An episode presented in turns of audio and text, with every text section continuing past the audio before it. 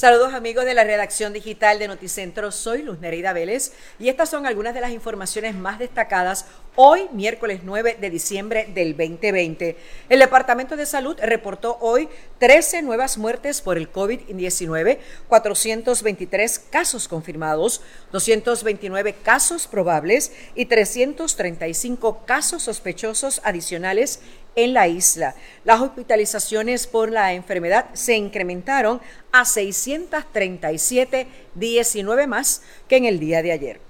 Y la policía emitió 271 boletos, esto en el segundo día de bloqueos en las carreteras, para hacer cumplir la orden ejecutiva del COVID-19. Además, se arrestaron a cuatro personas por sustancias controladas y hubo tres denuncias a conductores no autorizados entre otras.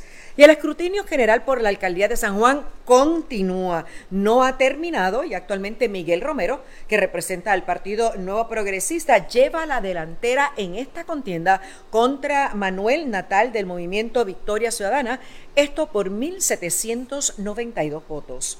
Pasando a los Estados Unidos, un nuevo paquete de asistencia económica por el COVID-19 fue presentado en el día de ayer a la Cámara de Representantes. El mismo incluye la asignación de unos 916 mil millones de dólares para que se hagan pagos directos de 600 dólares a individuos y de 1.200 a parejas. La propuesta cuenta con el aval de los demócratas, mientras que parte de los republicanos consideran que los pagos son costosos y suponen demasiada ayuda para las personas. Y el primer vuelo comercial de un 737 MAX en 20 meses concluyó con éxito. El vuelo no tuvo ningún tipo de incidente. Esto en el trayecto desde Sao Paulo a Porto Alegre al sur de Brasil. Los vuelos de estos Boeing 737 MAX habían sido paralizados a nivel mundial luego de haber tenido dos accidentes graves. Y en la segunda parte del informe especial Se busca un hogar, Julio Rivera Saniel nos presenta impactantes testimonios de casos de adopción, entre ellos una pareja que adoptó un embrión. Y la mañana estuvo bien fría hoy con temperaturas mínimas entre los 56 y 64 grados en la montaña. El tiempo permanecerá mayormente despejado con poca actividad de lluvia y estas podrían producirse probablemente en horas de la tarde para el oeste. Las condiciones permanecen estables, pero aumentará la humedad, esto entre viernes a sábado. Y le recomendamos que usted tiene ahora una manera nueva de mantenerse cerquita de nosotros a través de la comodidad de su celular.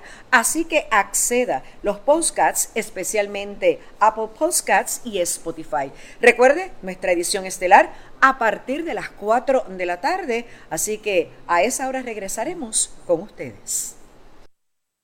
Hola, soy Estefanía Soto Torres y te quiero invitar a que escuches el podcast oficial de Miss Universe Puerto Rico, Voces de Reinas, con Estefanía Soto Torres. En este podcast hablaré sobre mi preparación para el certamen de Miss Universe, temas de interés que nos ayudarán a conocernos a nosotros mismos y también será un espacio para resaltar otras voces que trabajan para el bien social y un mejor mañana. Así que cuéntale a tus amistades y suscríbete ya a Voces de Reinas con Estefanía Soto Torres, una producción de Guapa Podcast en tu app de podcast favorita.